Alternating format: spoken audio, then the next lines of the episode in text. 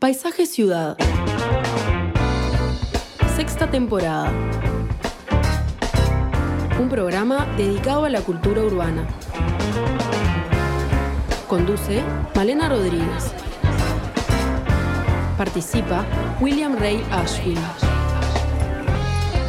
Produce Elena Petit. Cortina Nacho González Napa. Realiza BMR Productora Cultural.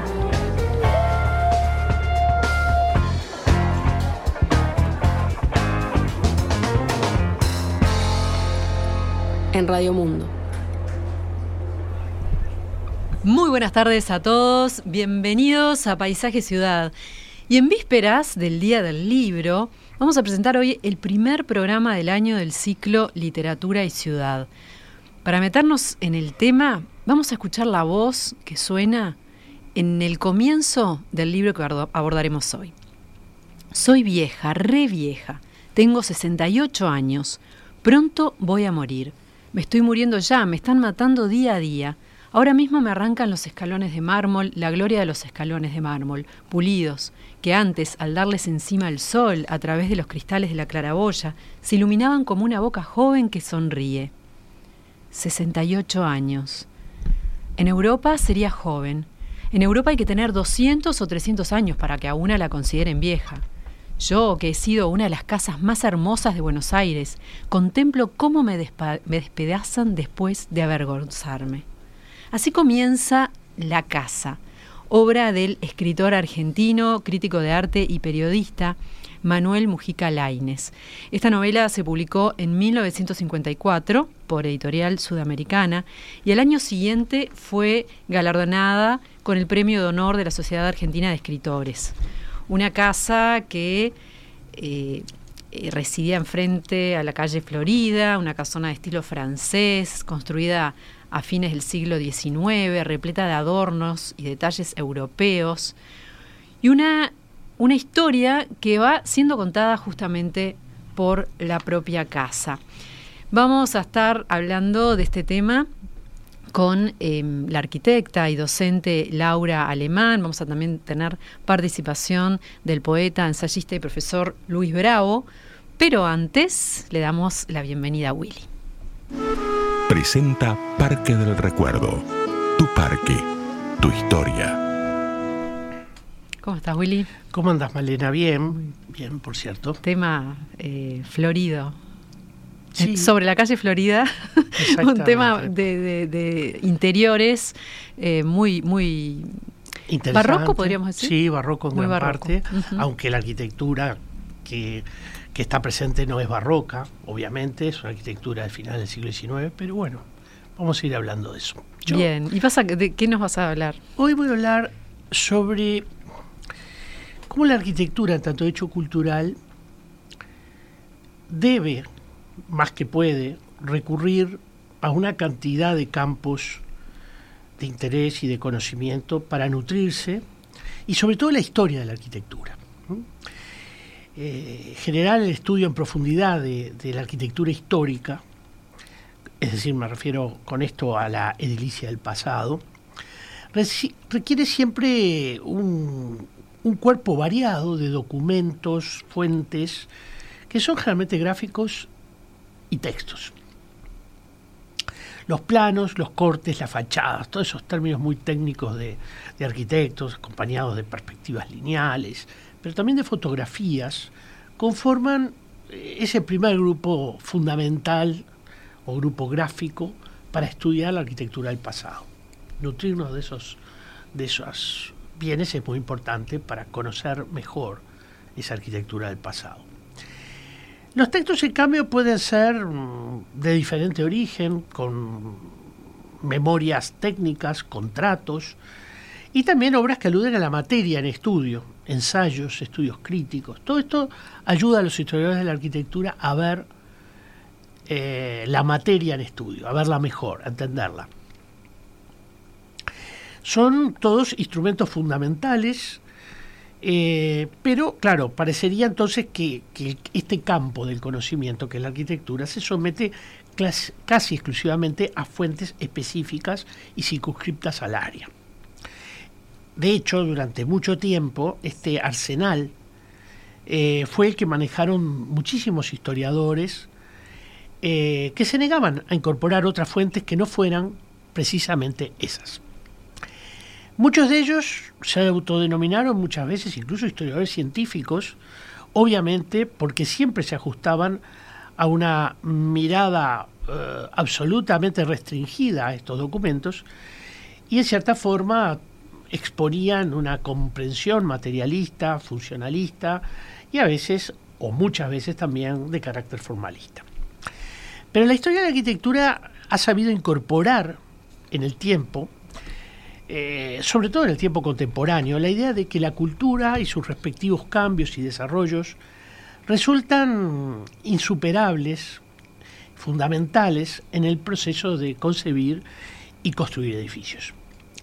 De hecho, la arquitectura, podríamos decir, es un fenómeno cultural, a la que se enlazan formas de vida, gustos, costumbres, valores, valores y significados, lo que eh, no siempre pueden analizarse con un instrumental meramente técnico.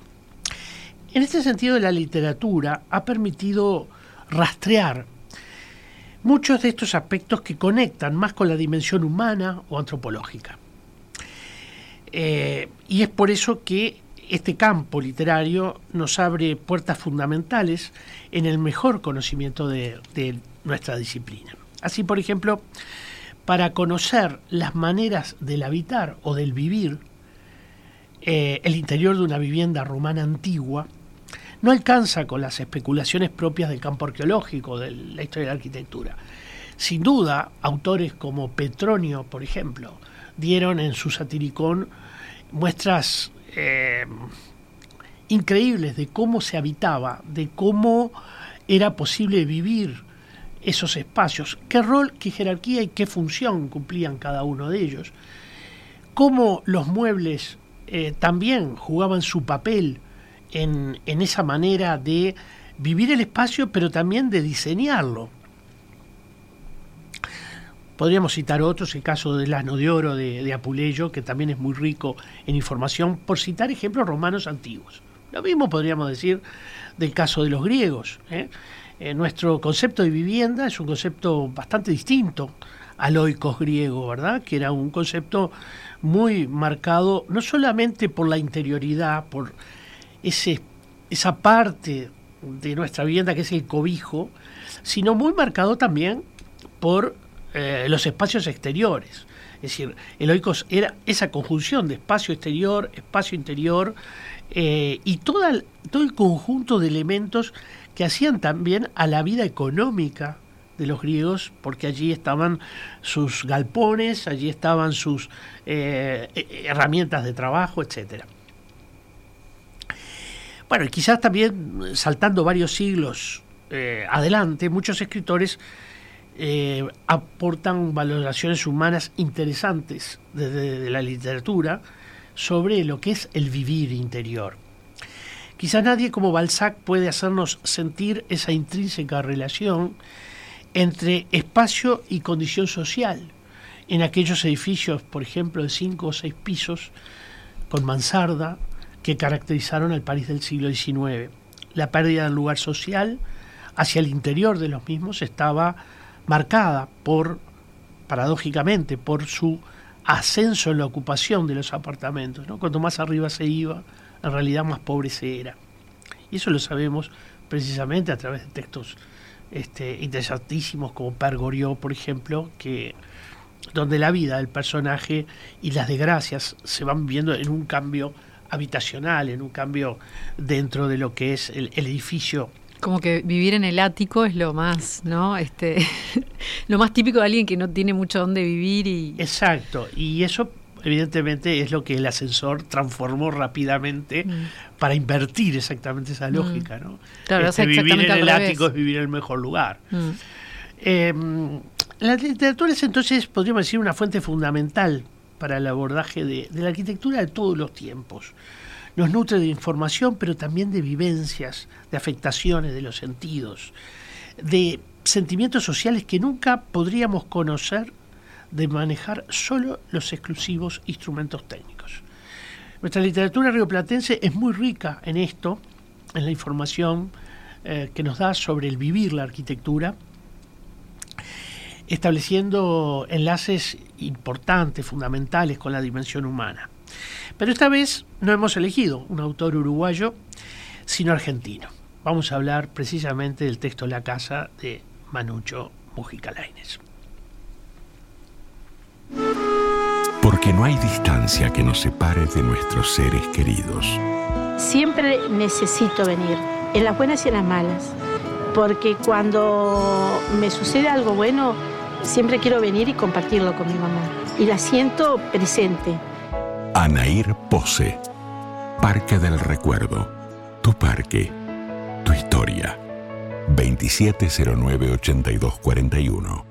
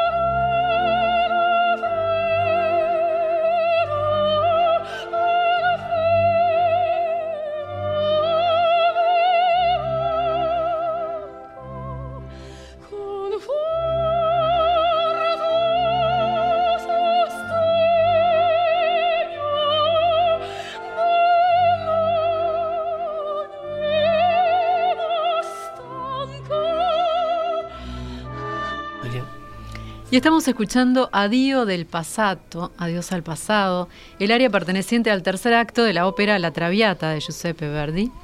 En, la historia, en la novela de Mujica Lainez, eh, justamente eh, se canta esta ópera, dice Adiós, hermosos sueños de la risa del pasado. Y es, eh, es un poco el, tono de lo que sucede allí.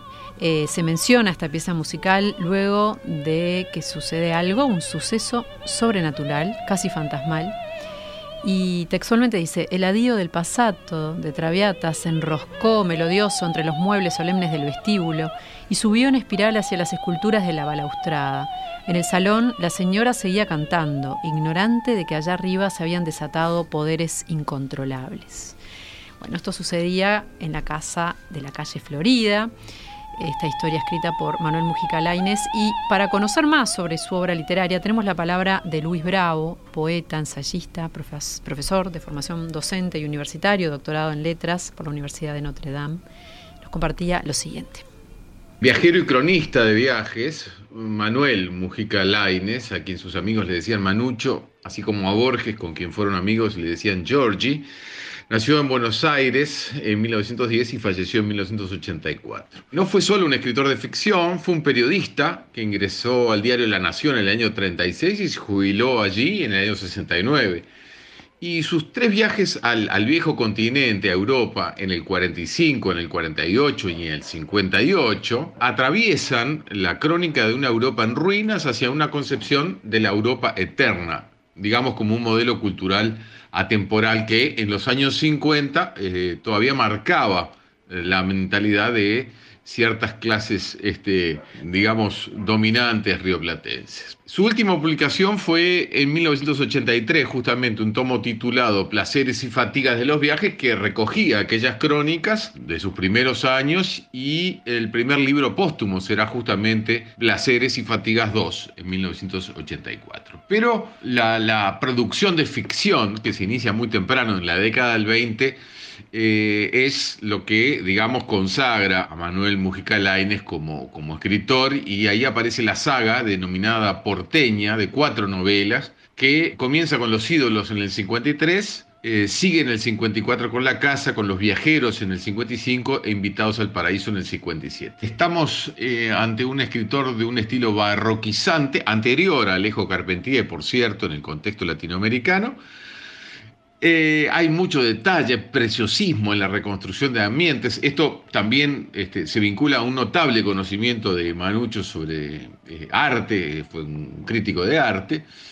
Y eh, también esto puede verse en la novela Sergio, del año 76, quizás su última gran obra. En resumen, Mujica Lainez tuvo mejor recepción lectora fuera de fronteras que en su propio país. A sus desplantes como dandy aristocratizante debe sumársele su transgresión de la heteronormatividad sexual. Por lo que en vida fue una personalidad controvertida en lo ideológico y en lo relativo al género. Si bien consagrado en los círculos literarios de su tiempo, eh, como todos los escritores cercanos al Grupo Sur en Argentina, su imagen se fue desdibujando después de su muerte en 1984, aunque en los últimos 10 años comenzó la reedición de sus obras y hay un estudio muy recomendable sobre los avatares de, su personalidad y recepción, escrito por Diego Nemetz, titulado Aventuras y Desventuras, Mujica Lainez en el campo cultural argentino, publicado por la Universidad de Cuyo en 2016. De su obra temprana, eh, considero que entre los cuentos de Misteriosa Buenos Aires del año 50 hay algunos magistrales y que la novela Bomarzo del año 63 es una de las más relevantes de la segunda mitad del siglo XX en América Latina. Su original estilo barroquizante, así como las dimensiones autoficcionales de su universo narrativo, son literatura de renovación estética cuya vigencia está a la espera de ser resignificada para los lectores del siglo XXI. Y para comentar eh, este rico audio de Luis Bravo, le damos la bienvenida a Laura, arquitecta con formación en filosofía, magíster en ordenamiento territorial y desarrollo urbano, doctora en arquitectura, profesora titular del Instituto de Historia de FADU UDELAR. Bienvenida. Hola, buenas tardes. ¿Cómo estás, Laura? ¿Bien? Bien, muchas gracias por, invitarme. Bueno, muy lindo contar con tu participación, porque aparte sos poeta, este, que no lo dijimos acá, pero tenés tu, vínculo también con la literatura, bueno, eh, y eso te acerca de otra manera también a, Mujica Laines. Bien, sí, no diría que soy poeta, pero bueno, eso es un paréntesis aparte. Este, ¿Cómo no? No, pero eso es otro tema. Sigamos adelante. bueno, eh, léanla y van a ver que sí. Pero bueno, eh, nos decía Luis sobre eh, Mujica Laines y, su, eh, sus distintos libros, donde, donde hay una gran predominancia de, de esto de los objetos, ¿no? De, de lo inanimado, que él vuelve animado, que él les otorga como como alma a, esos objetos que rodean a las personas y, y, cuentan muchas veces las historias de esas personas. Sí, creo que esa, esa fórmula, ¿no? que es la, conocida como prosopopeya, este, es, creo que es una seña de identidad de este escritor, ¿verdad? La idea de, o la, eh, la idea no, el mecanismo de asignarle a los objetos inanimados eh, un ánima, ¿no? un alma, la posibilidad de ver, de comentar, de expedirse y expresarse sobre lo que ocurre, ¿no? Que mm, cuando estaba leyendo y pensando en este libro, eh, recordé el poema de Borges, que bueno, que era amigo de Mujica Lainez. Borges tiene un poema que dice todo lo contrario, habla de la indiferencia de los objetos eh, sobre los humanos, ¿no? que nosotros podemos creer a los objetos, pero ellos no son totalmente indiferentes. Y en realidad en contraste con eso, los objetos de Mujica Laines no son indiferentes a, los hombres, ¿no? sino que están atentos y como en esta novela, están, eh, tienen pasiones, ¿no? porque la casa de Mujica Laines eh, siente, ¿no? se emociona, tiene melancolía, tristeza, júbilo, enojo, es decir, que en, contacto con el mundo de los seres humanos eh, se ve afectada, ¿no? tiene afecciones, digamos, en contacto con ese mundo, aunque también es curioso cómo, y ya estoy metiendo un, poquito en el libro, ¿no? permanentemente la casa habla de los dos mundos, ¿no? de mi mundo y el mundo de los hombres, porque está en un momento en el que está siendo destruida justamente por los hombres, entonces está planteando cierta incomprensión de los seres humanos por el objeto, en este caso por ella misma. ¿no? Em, justamente eso que decías, los objetos como, eh, como lugares o eh, cosas que tienen impresas las experiencias ¿no? a lo largo de muchos años y como que guardan secretos. Eh, ellos como que presenciaron muchas cosas. En este caso, la vida de una familia que, bueno, en principio es un senador muy prestigioso, eh, muy vinculado en la alta sociedad argentina, bonaerense, porteña, em, y, que, y que luego, bueno, va teniendo hijos y luego de morir queda su hijo Gustavo, y lo que va pasando con esa saga familiar y cómo va marcando a la casa y a los objetos y cómo todos van viviendo eso, los seres humanos, la casa con su mirada y también los personajes, eh, los, los que integran los cuadros o los gobelinos o los adornos, las estatuas, ¿no? Todos ellos tienen voz, tienen mucha voz. Eso es, un coro de voces. De uno de los encantos para mí mayores de la novela cuando pone eh, en acción, digamos, a los a los personajes que están pintados o que están grabados, ¿no? al, cielo raso, el famoso techo italiano del que habla permanentemente, es este, muy, no sé si entretenido es la palabra, pero es muy disfrutable mm. cuando porque hay historias dentro de la historia, ¿no? Es mm. decir, hay mundos dentro del mundo. Pero ese es un eh, recurso muy barroco. Eh, claramente, en la casa, cada, cada salón, cada sala de la casa y además cada techo, cada cielo raso, cada espacio tiene eh, mundos interiores, ¿no? Que de repente se despiertan y empiezan a, animarse, ¿no? Que están como latentes y que empiezan a, animarse. Yo creo este, que hay un poco lo que hablábamos antes de comenzar esta, este programa. Eh, hay una, podría una coherencia barroca que está dado entre, eh, como decíamos, entre el contenido y la forma, ¿no? El discurso es un discurso barroco en el sentido de, esto que hablaba Laura recién, ¿no? Es decir, el, cuadro dentro del cuadro, la pintura o el relato dentro del relato, ¿no? El Quijote, por ejemplo, que tiene una cantidad de relatos dentro. O el propio Borges. Mm. Eh, también hay que ver un poco este, este interés por lo barroco en la generación, porque el, lenguaje de Borges no es barroco, pero sí es muy barroca eh, una cantidad de, de estructuras, hay cuentos, por ejemplo, a Benjacán el Bojari, muerto en su laberinto, donde seguido a eso está la muerte, las dos muertes y los dos laberintos, que es una narrativa que forma parte de una conferencia de alguien que estuvo en el cuento anterior. Pero además hay un barroquismo aquí, creo, mucho más claro, mm. también en la forma en que se expresa, los términos que usa, cómo los combina. Eh, que denota algo que justamente que se decía antes, y es el gran conocimiento que tiene de la historia del arte. Eh, fue un crítico de arte, pero con mucho interés en algunos tiempos del arte. Uno de esos tiempos es sin duda el siglo XVI, en el que se desarrolla Bomarzo, pero también lo que, lo que tiene que ver con el gran ciclo de oro español, este, el siglo de oro español, este, que es el 17. Esto es clarísimo.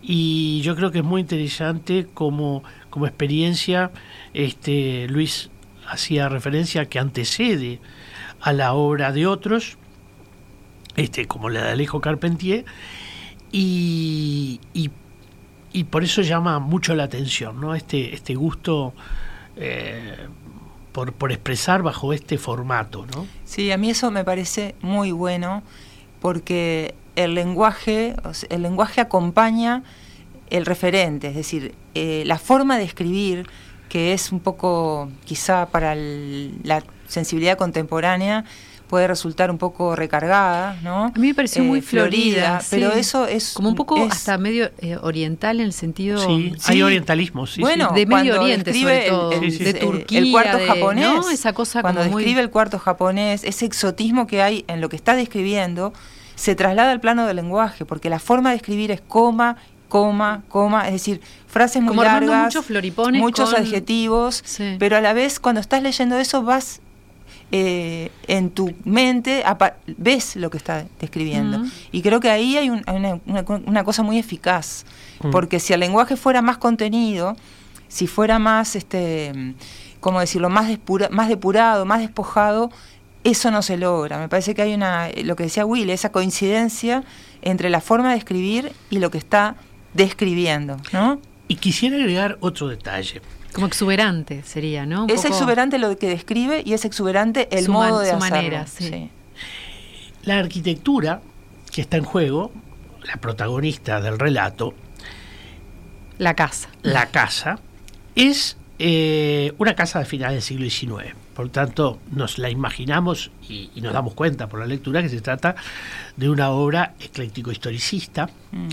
donde dentro de esa tradición ecléctico-historicista está cargada de elementos barrocos, que lo podemos ver en el manejo de todo el cuerpo ornamental al que refiere, y que, bueno, lo podemos ver también en los propios temas que tienen que ver con esa tapicería o buzón, que tiene que ver con la pintura en el techo, o sea que nos, nos parece un guató, ¿no? Uno está mirando esa pintura y, incluso el personaje Tristán, cuando se transforma en un fantasma, es una suerte de arlequín. La imagen del arlequín es muy fuerte. Este, me parece un, es un personaje de Tiepolo, o sea, es un personaje perfecto de la pintura de Tiepolo. Sí, estaba, no, estaba pensando mientras escuchaba a Willy otras cosas que, se me ocurrían, ¿no? También es interesante, eh, hay, una, hay un aspecto que no puedo dejar de, pensar sobre esto y creo que a, a, los demás nos pasará lo mismo, la dimensión patrimonial de esto, ¿no? Porque una vez que la casa se transforma en un ser, no sé si animado, pero digamos que sí, un ser animado que tiene emociones, eh, la destrucción, es decir, la demolición o la reforma, el, trabajo de los albañiles, eh, se convierte en una herida, en una agresión. ¿no? Y eso mismo ocurre también con los personajes que están en el cielo raso, los que están... Es decir, hay una... La novela te permite eh, ponerte desde el otro lugar y ver con una mirada patrimonial, eh, no sé si se entiende, pero lo que implica ¿no? la, sustitución, la, destrucción, la transformación. Este, y hay muchos pasajes del libro donde la casa dice, bueno, porque este, hoy llueve, por suerte hoy llueve y los destructores hoy no me están haciendo daño, ¿no? Mm. porque obviamente se paró la obra o dice, este, ese mundo no tiene nada que ver con lo que yo era, eh, o quisiera que alguien viviera dentro de mí, pero aunque me transformara un poco, comprendiera lo que yo soy, ¿no? Hay una cosa como de comprensión de qué es la casa. Ella pide que la comprendan, que la interpreten, y a mí me parece interesante desde el punto de vista patrimonial eso, que nos ayuda un poco a pensar que los edificios, en cierto modo, son también organismos vivos, mm. que tienen su historia, que tienen su lógica, que tienen su cuerpo, ¿no? Entonces, toda transgresión a eso que puede sonar muy conservador lo que estoy diciendo, pero no lo digo en el sentido de que no se deba transformar ni se deba demoler como en términos absolutos, pero que esto nos, este libro nos ayuda a ver desde, desde ese otro lugar las cosas, ¿no? que toda transformación implica una herida, entre comillas, a algo, a un organismo que era previo, que estaba instalado y que tenía sus propios sus propias claves, ¿no? proyectuales en este caso. ¿no? Y hace una comparación también, ¿no? Con, el, con, la actualidad del momento de la narración. En un momento dice, las casas de hoy, gigantes por fuera y pigmeas por dentro, no tienen estatuas, son mudas, no dicen nada, no pueden decirlo.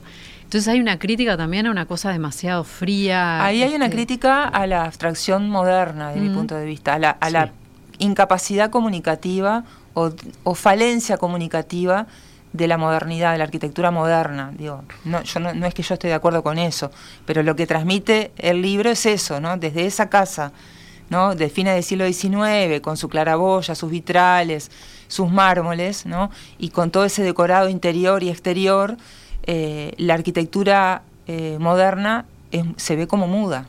Claro. Hay como una.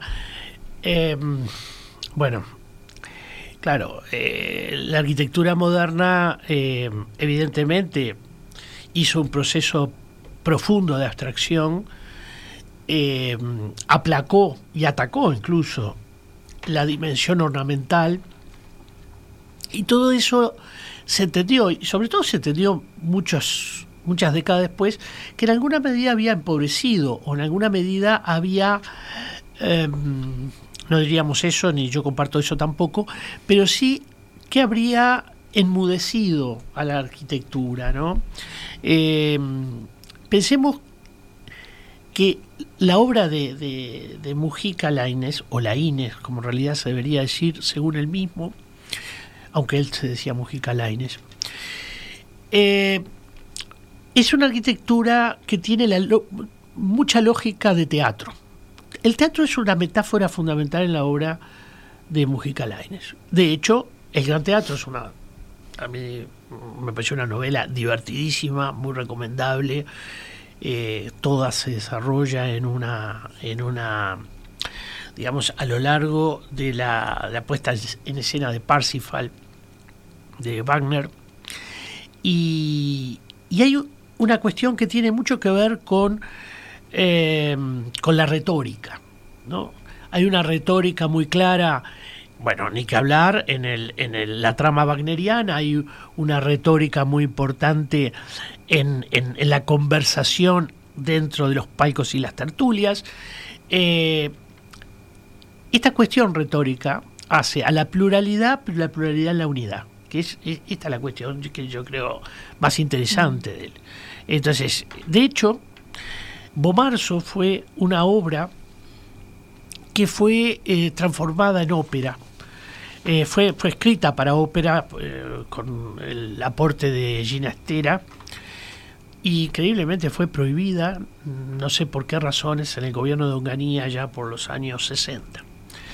Pero es lógico y se ha visto que esa capacidad de ver en el teatro un eje fundamental en, en, la creación de, este escritor. Sí, eso mismo que decís este, de, lo teatral, pero también lo llevo a lo que él va describiendo como también distintos sectores, distintos planos dentro de la casa que van hablando y que requieren de una sensibilidad especial para poder captar ¿no? todo eso. Mismo lo, lo, lo más sobrenatural, de lo cual podemos hablar más en el próximo bloque, pero Quería comentarles esto de la sensibilidad. Él, vive mucho tiempo en Francia de niño, en París. Luego, eh, de joven, entra al museo como funcionario del Museo de Artes Decorativas de Buenos Aires.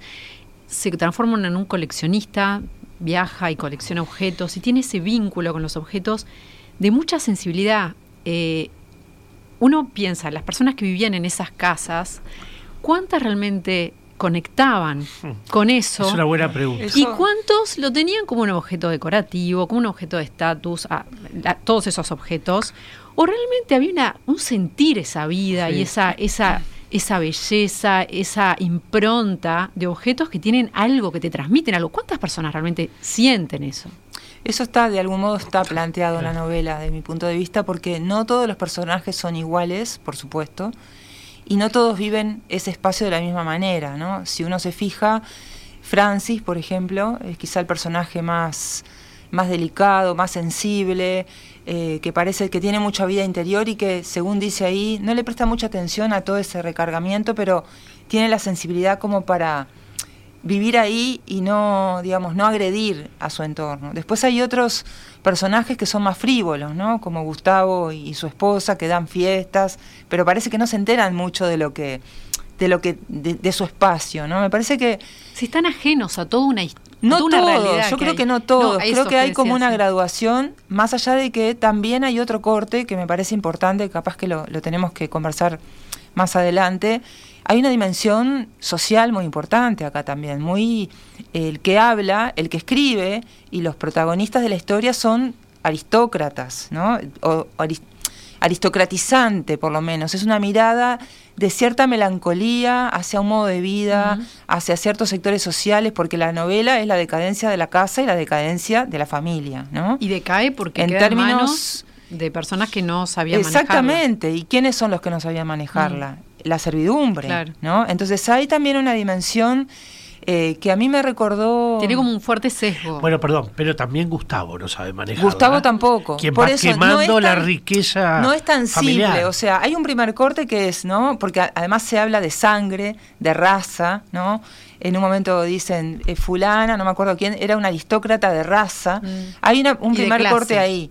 Pero dentro mm. de, de esa familia también hay quienes tienen mayor sensibilidad, tienen mayor este, capacidad de sentir ese espacio y de habitarlo No, y hay, hay- que ahí va, otros. distintos grados. Está este, Benjamín también, sí. que pertenece al ámbito familiar. Pero pertenece menos. Pero sin embargo algo- está sí. planteado como un personaje muy mediocre, Total. muy prosaico, Sí. que, ¿no?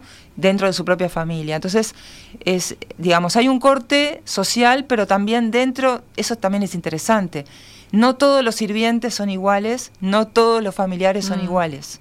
¿No? Hay lugar también para Hay el sesgo individual, rangos, exacto. No, es, no está planteado de manera tan esquemática, pero creo que hay ahí una mirada de cierta, en la propia casa, ¿no? melancolía y nostalgia por ciertos modos de vida, por una lentitud, por la lentitud que te exige también leer el libro, porque no es un libro para leer rápido, porque para cada descripción de lo que ocurre te exige una complicidad que implica ¿no? Eh, tomarte tu tiempo, imaginarte la escena. Eh, hay incluso eh, disputas sociales, no sé si recuerdan, pero entre el techo italiano, que aparentemente Sí. tiene menos valor artístico. Sí, sí, hay Mm, muchas sí, sí. escalas en, todo, en todos eh, lados. Claro. Y que está muy bien porque eso mismo sucedía aquí en Montevideo, en muchas casas donde uno, en función del artesano, puede descubrir ciertas diferencias o eh, de pronto nos vemos, nos encontramos en muchas casas del siglo XIX con muy buenas pinturas y o al revés, muy buenas yeserías, esto es más frecuente, y muy malas pinturas. Eh, o sea que esa, esa diversidad que está en lo social, que está en la propia estructura de la, la propia composición material de la casa, es un fenómeno que también repi- repica, digamos, en los, dos lados y en más lados también. Eh, me parece mm, interesante eh, lo que, lo que la referencia que decía Laura, porque creo también que algo que deja ver perfectamente eh, este texto es cómo las personas también se van apropiando o más bien ocupando lugares de la casa en función de las edades, en función de eh, los roles que juegan, ¿no? Pensemos que Clara, Las estrategias también. Claro. sí, pero las estrategias también. Eh, pensemos que Clara, eh, la, la esposa del senador que, que manda a construir la casa, hay un momento que queda recluida en la planta alta, ¿no? Pero esa planta alta tiene mucho teatro también, porque de palco. Le permite ver, seguir lo más cerca posible sin tener que participar de las grandes fiestas que su hijo y su nuera organizan.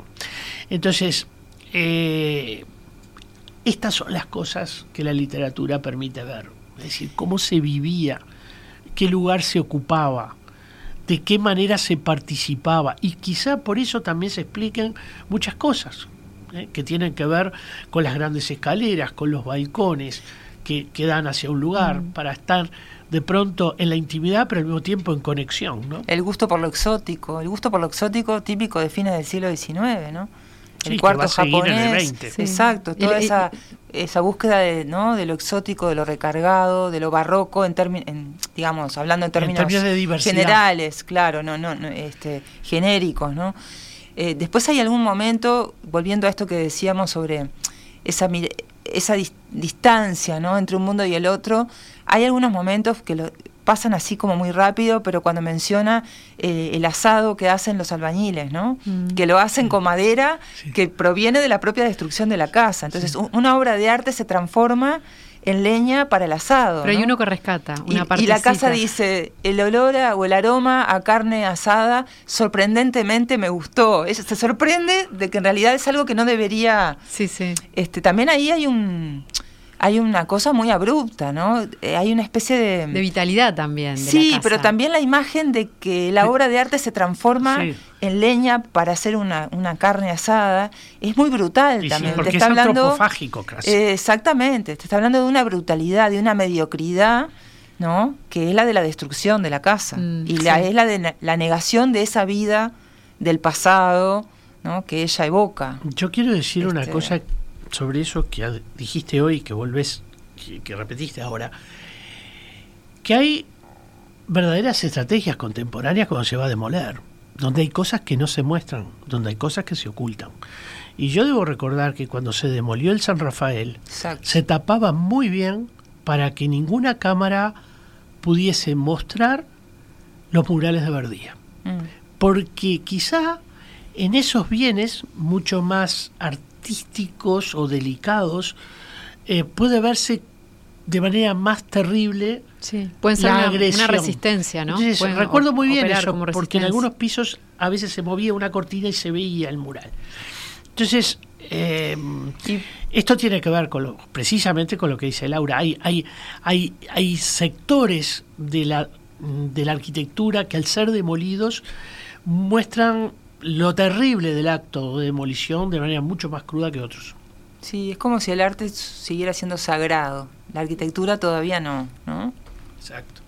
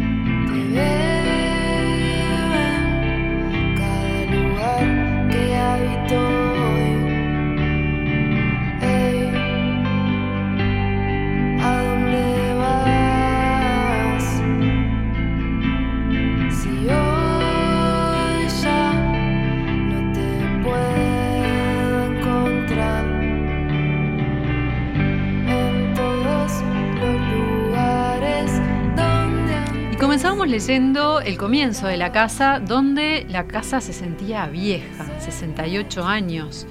Y se preguntaba, ¿en Europa sería joven? ¿Cómo es esto de, la antigüedad de una casa en América, en Latinoamérica? Sí, es interesante ese comienzo porque inmediatamente instaura la, la comparación con Europa, ¿no? Y eso para mí está vinculado a justamente a la edad de lo patrimonial, ¿no? ¿Cuánta edad hay que tener para ser considerado, para que un edificio sea considerado no solamente viejo, sino valioso, ¿no? Ese es un tema que tenemos siempre presente aquí en Uruguay, este, porque habitualmente se considera patrimonial solamente aquello que está más lejos, ¿no? Siglo XIX, por ejemplo, y no el siglo XX. Y en este caso, en la novela, justamente la casa se pregunta, ¿no? Este, y dice, en Europa, para ser vieja, debería tener muchos más años. Sin embargo, en América, ¿no? Con 68 años ya soy considerada vieja. Yo creo que eso es una es un asunto cultural, ¿no? Como, como la propia noción de patrimonio, es decir, cuánta edad, cuál es la longevidad de un edificio para considerarlo viejo, lo suficientemente viejo para valorarlo o para destruirlo, como en este caso, ¿no? Porque en, en este caso hay una mirada eh, autocom- auto, este, ¿cómo se dice? No autocomplaciente, sino lo contrario, como este, que se com- autocompadece, o sea, se autocompadece, digamos, la casa de que ya a esa, a esa edad está considerada vieja como para ser destruida, ¿no? Me parece que hay un tema cultural y disciplinar ahí, ¿no? En un momento este, que era tan importante construir la nación en Uruguay, que eso se perdió, el mantener la nación se perdió. Bueno, no, yo no diría que se perdió, pero no, no se maneja eh, en las mismas, este, bajo los mismos instrumentos y con los mismos propósitos incluso, ¿no? La Sí. nación yo creo que está siempre en, en alguna medida en el discurso político, en el partido de fútbol, en una cantidad de, de- de espacios, Pero en podríamos ese pre- decir. preservar lo cultural, no, no hay un. Sí, lo un interés. cultural tampoco es igual a lo nacional, ¿no? Creo que son dos cosas diferentes. Creo que, a mí me parece, es una opinión personal, pero creo que el asunto este de la casa trasciende lo geográfico. Es decir, es una casa que, bueno, está ubicada en Argentina, en la calle Florida, en un lugar muy preciso, pero a mí por lo menos me lleva como a, a pensar más en términos generales, ¿no? Sobre el, sobre el patrimonio, sobre qué implica la transformación del patrimonio, más allá de que esté en Argentina, o en Francia, o donde fuere, ¿no? Eh, además es una casa muy afrancesada, es una casa permanentemente, también es muy gracioso cuando hablan del grabado inglés, ¿no? Hay una anglofilia, francofilia, hay Sí. una filia hacia Europa, ¿no? En Sí. general, que es bien propia de esas clases altas, ¿no? Me, me Eh. interesa ahí subrayar algo, que en ciertos sectores de la vida aristocrática bonaerense hay, eh, por algún lado, una fuerte hispanofilia. En aquellos años, sobre todo un poco antes, en la década del 30 y el 40, ¿eh? este, donde, el caso de la reta, por ejemplo. Pero mm, hay otros que están más en la- el seguimiento de la tradición cultural inglesa, italiana o francesa. Claro. Yo creo que mm, Sí. aquí se ve mucho de esto en, en Manucho, en, en su, en su eh, digamos, en su en sus textos, en su interés por, por, por también hacer traducciones, donde trabajó como tal eh, en algún periodo, y donde, bueno, eh, ese, ese reconocimiento en esta, en esta Europa que aportó tanto, hay también eh, un fuerte criollismo, ¿eh? este, mm, que él lo destaca en una cantidad de aspectos eh, cuando en forma escrita o simplemente recordando su vida, él mismo dice, yo soy descendiente Bueno. de Garay, ¿eh? el, el fundador de Buenos Aires, eh, pertenece de hecho a la, a la, a la a un sector aristocrático que quizás ya a los 50, cuando se escribe el texto, eh, él mantiene algunos trabajos y con eso vive.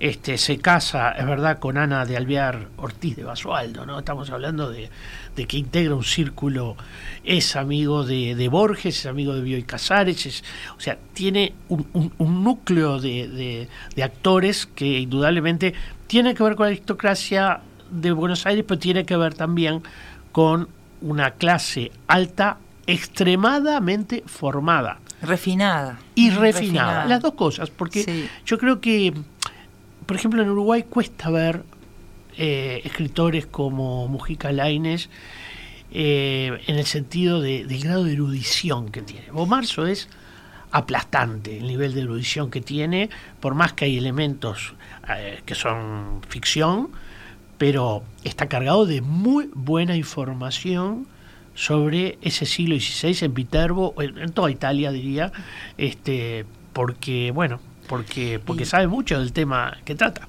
Y esa, esa, ese anclaje aristocrático se aprecia también en las alusiones a, políticas a la historia argentina, ¿no? Porque por allí aparecen críticas veladas, ¿no? No tan veladas, aparece Rosas, este, aparece, bueno, Irigoyen, aparece, a- aparecen varias figuras que te dan, además de que sabemos, ¿no? Que Mujica Lainez tenía una postura política este, bueno, antirrocista y antiperonista, como comentaba Willy recién, eso está también vinculado, creo, en gran parte a su origen de clase.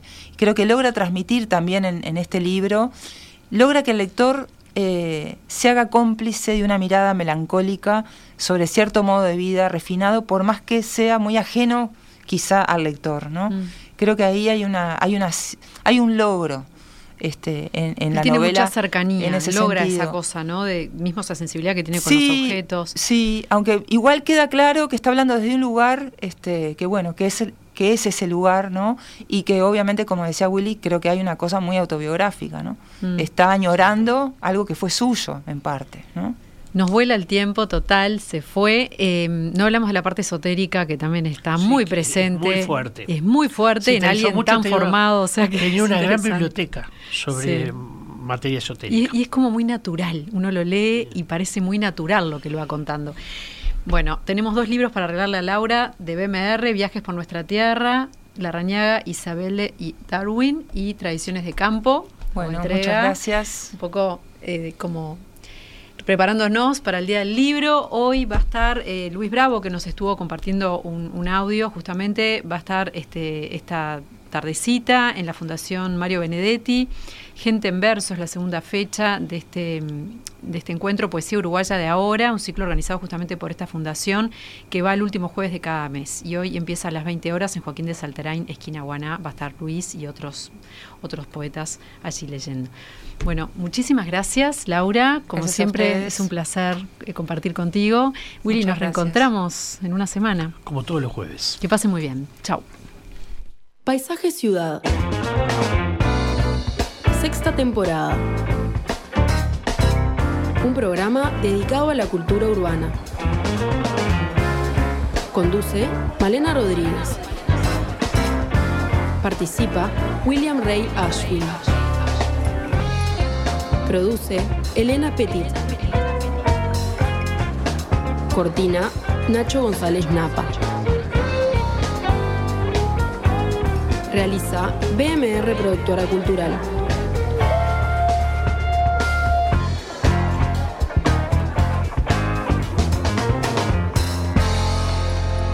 En Radio Mundo.